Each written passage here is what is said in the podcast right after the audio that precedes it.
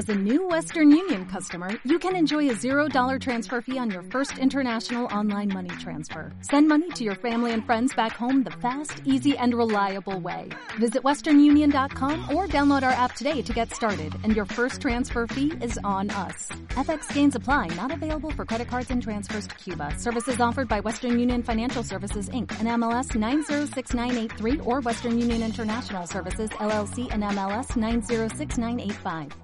De entrevistas. Eh, qué gusto saludar con la magíster Sandra Argotti, secretaria técnica de Planifica Ecuador. Bueno, con el diálogo entre el presidente Lenín Moreno y el presidente electo Guillermo Lazo, arrancó el proceso de transición para que el nuevo gobierno inicie funciones a partir del 24 de mayo. El equipo de transición del futuro presidente, integrado por Iván Correa Calderón y Juan Carlos Holguín, también estuvieron el día de ayer. Qué gusto, magíster, saludarle a través de Vigía. Eh, ¿cómo se cumplió este diálogo, este primer día en esta reunión que se mantuvo el día de ayer? Qué gusto escucharla.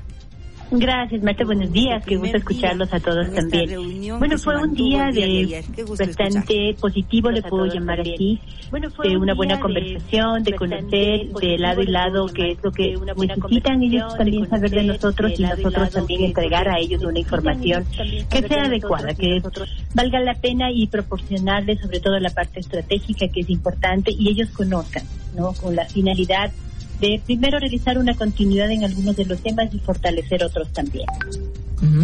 Bueno, esto ha sido muy importante. el día de ayer eh, se pudo ya eh, reunirse, tratar eh, con el equipo de transición Magister.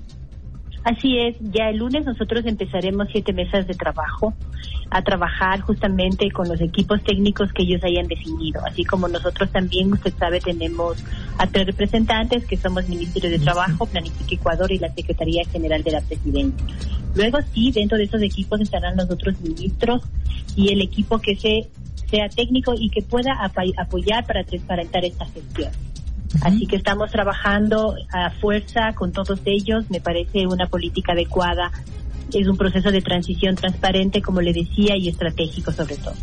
Esta transición se trabajó en fases. La primera fase ya fue presentada a Magister. ¿Cómo estuvo conformada y cómo se lo realizó?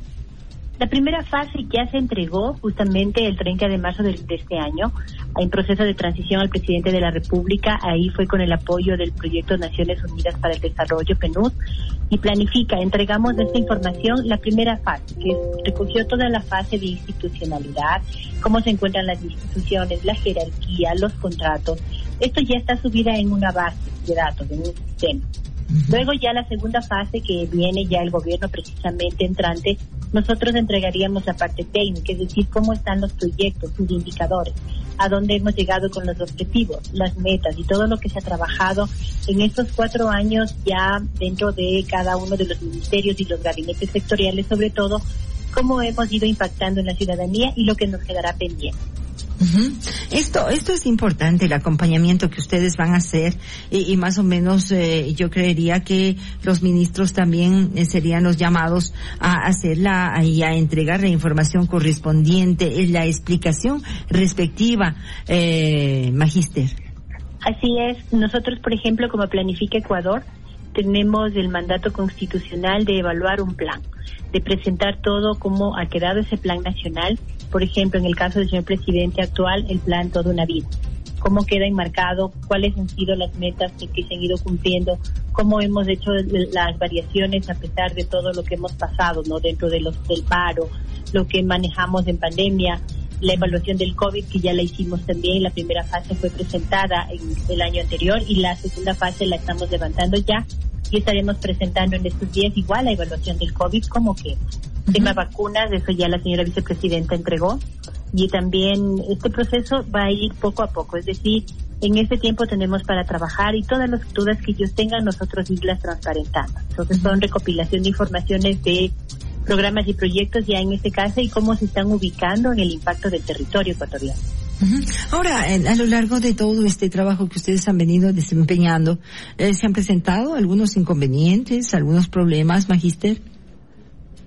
Realmente inconvenientes no, porque los procesos de transición digamos, siempre están en la expectativa, ¿no es cierto? Que pensamos que los gobiernos, pues el uno deja las cosas a medias y el otro las tiene que recoger. Para nosotros no ha sido así, sino más bien no, entregar, porque ya pasamos en nuestra fase gubernamental cuando iniciamos complicaciones como estas. Ya la, el levantamiento de información planifica todos los años levantes de información, ya la tiene estructurada, porque esta es una fase, como le decía, obligatoria nuestra, de hacer el seguimiento, de tener el, la evaluación de cómo van cumpliéndose las metas y en esto irle dando las alertas a los mismos ministros para que ellos vayan tomando correctivos, lo vayan trabajando. Ya el levantamiento está bastante avanzado. La segunda fase, como le decía, del proceso de la evaluación COVID también. Y todo lo que se ha obtenido como política pública, sobre todo ya los objetivos de desarrollo sostenible. Los procesos de Naciones Unidas son muy importantes, nos han apoyado tanto en, el, la, fase del desastre de pandemia que tenemos como en este levantamiento de información. Así que el apoyo de ellos ha sido clave. Esto nos ayuda porque tenemos una fase neutral, digamos, y nos han apoyado con los sistemas. Entonces, aterrizamos las estrategias que maneja PNUD con el país y la realidad que vivimos en este momento. Entonces, la recopilación de información no ha sido complicada, más bien es voluminosa, por decirlo así, es bastante alta, bastante fuerte, se han hecho muchas intervenciones emblemáticas a nivel de país, entonces esto es lo que a nosotros nos lleva un poco de tiempo.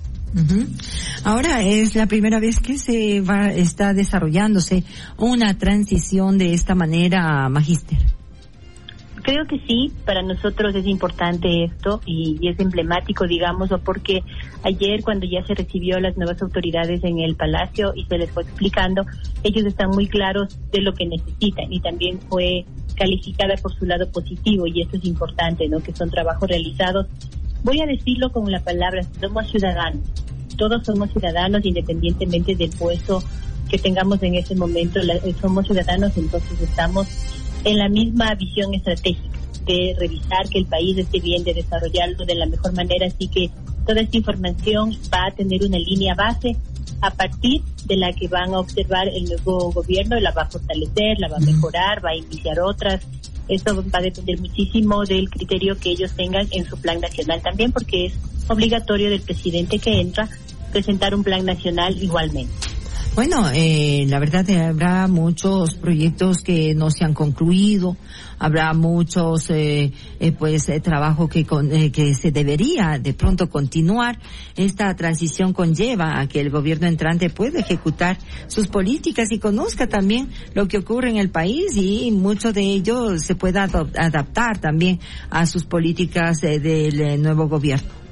Así es, Matita. Mire, eh, nosotros siempre yo les explico, en tema de proyectos y programas, no son de rápida ejecución. Casi muchos de ellos terminan en dos periodos presidenciales. Mire la extensión. Porque, por ejemplo, en la parte social siempre se va avanzando, no son proyectos que se deben quedar a medias, sino siempre nosotros vamos a tener las necesidades, siempre vamos a tener niños que necesitan su vacuna, su nutrición, entonces son proyectos que generan en el tiempo, las iniciativas son importantes, entonces son avances importantes y que ellos las van a retomar. Estas son recomendaciones que se les va a dar también y otros obviamente ellos irán viendo de acuerdo a las necesidades de la ciudadanía, de los territorios, que eso es donde nosotros estructuramos el trabajo. En el territorio es donde usted mira la gestión.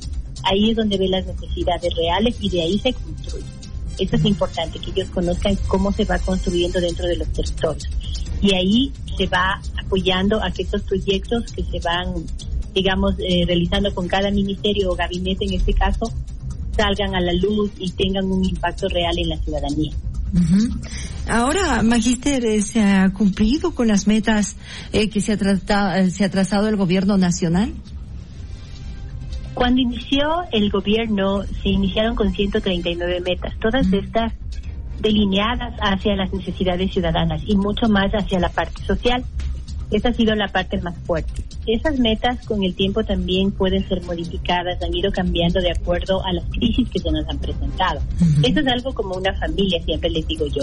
En la familia usted planifica algo y tal vez su meta era irse de viaje al exterior de vacaciones, pero hubo una crisis de salud, un algo que pasó, usted cambia esa meta y lo que hace es no, de, no dejarla de lado, pero sí dar una prioridad. Entonces a nosotros nos tocó en muchas de las metas cambiar las prioridades. Por ejemplo, cuando fue el paro de octubre, ustedes se acuerdan, nos tocó eh, alimentar a muchas poblaciones. Cuando fue lo de la caída de cenizas y ahora en pandemia, nos tocó delinearnos mucho, en mucha fuerza hacia la parte productiva, hacia la salud, hacia los niños en educación. Entonces, fue un cambio más, eh, ha sido estructurado y bien delineado, ¿no? Eh, no se ha descuidado las metas con las que se inició. Esas tienen muchos logros, tienen intervenciones emblemáticas, compromisos presidenciales que han ido cumpliendo los objetivos del plan toda una vida. Que de pronto el nuevo presidente puede tomarlos o, cambiarlas, eh, Magister. Así es, es una estructura que ellos toman decisiones, pero sí son líneas bases de las que ya se han venido trabajando, porque incluso en muchos proyectos se han venido desembolsando recursos, ¿no? Entonces es importante que ellos de pronto las puedan mejorar, eh, fortalecerlas, eso es importante. Y también otras las van a iniciar, eso es a criterio ya del plan de gobierno que presenten ellos, pero a mí me encanta saber que existe una transición adecuada donde ellos le dieron el positivismo y donde van a escuchar lo que nosotros vamos a transparentar. Entonces ya de ahí el análisis que enmarque el nuevo gobierno ellos lo tendrán que definir. Pero es bueno saber que van vamos a ser escuchados y ellos van a, conocer justamente de primera mano qué hemos hecho con esta información. Bueno, eh, eh, se tiene esa gran posibilidad de que eh, se tenga continuidad sobre todo en varios programas que han arrancado con el presidente Moreno, eh, pues, eh, Magister. Así es, de todo esto vamos a trabajarlos. Los objetivos de desarrollo sostenible, miren, fueron adoptados como una política pública en el 2018, entran en ese proceso. Ya presentamos justamente los logros de estos, el, el avance de la visión a largo plazo, termina en el 2030, pero mire, todavía nos faltan otros dos gobiernos más para que estas terminen, pero tenemos que darle un avance. El avance 2018-2021 de lo que se ha venido manejando en esos objetivos siempre han venido reflejados en los proyectos que están en los territorios. Entonces es importante que ellos conozcan eh, las iniciativas que se han realizado, como son como 347 iniciativas que han aportado y esto viene desde la misma ciudadanía. Entonces ahí se ven las cifras, los indicadores, la evidencia de los avances. Les va a servir muchísimo en, en tema de recursos, tanto físicos como en recursos que han impactado en la ciudadanía y cómo están eh, muchas de las asociaciones, los gobiernos autónomos también dentro de sus territorios. Entonces, esto es importante. Ahora, usted nos mencionaba que desde el día lunes empiezan las mesas de trabajo. ¿Cómo están diseñadas? Bueno, las hemos ido diseñando, las vamos a trabajar. Hoy tenemos una reunión con Proyecto de Naciones Unidas, con algunos miembros de la transición que viene del nuevo presidente y el, nosotros también. Y la, son siete mesas que hemos seleccionado. Esas mesas ya las iremos estructurando con los ministros que van a conformar, porque es bueno también tener de un ministro saliente con alguien entrante cómo está la, digamos, la información mucho más casa adentro, ¿no? Nosotros transparentamos la general, la nacional, pero ya el respectivo ministerio, por ejemplo, educación, salud, deportes, etcétera, tendrá que proporcionar información estratégica propia, más interna, más la continuidad de lo que ellos han venido realizando y ejecutando. Entonces, así es como la vamos inicialmente a trabajar con el apoyo de, Proyecto Naciones Unidas y nosotros estaríamos ahí también con toda la información ya en la mano, digamos, de la evaluación de un plan nacional, de cómo lo, vamos a dejar estructurado. ¿Hasta cuándo se tiene previsto, eh, pues, eh, concluir con todo ello, Magister? Nosotros, bueno, en decreto presidencial teníamos hasta el 29 para entregar, 29 de abril para entregar el proceso de transición. Pero ya empezar a trabajar en mesas técnicas de trabajo con quienes van a ingresar al gobierno y ello, eso me, imagino se alargará unas dos semanas. Mucho va a depender de cuánta eh, necesiten ellos de información, de si es que están de acuerdo, si algo más necesitan. Nosotros estamos abiertos a trabajar todo el tiempo que se requiera. ¿Qué decirle a todo nuestro pueblo ecuatoriano, Magister? Decirles que confíen en lo que nosotros vamos a dejar, que esto va a ser una transición gubernamental ordenada, confiable, responsable y transparente.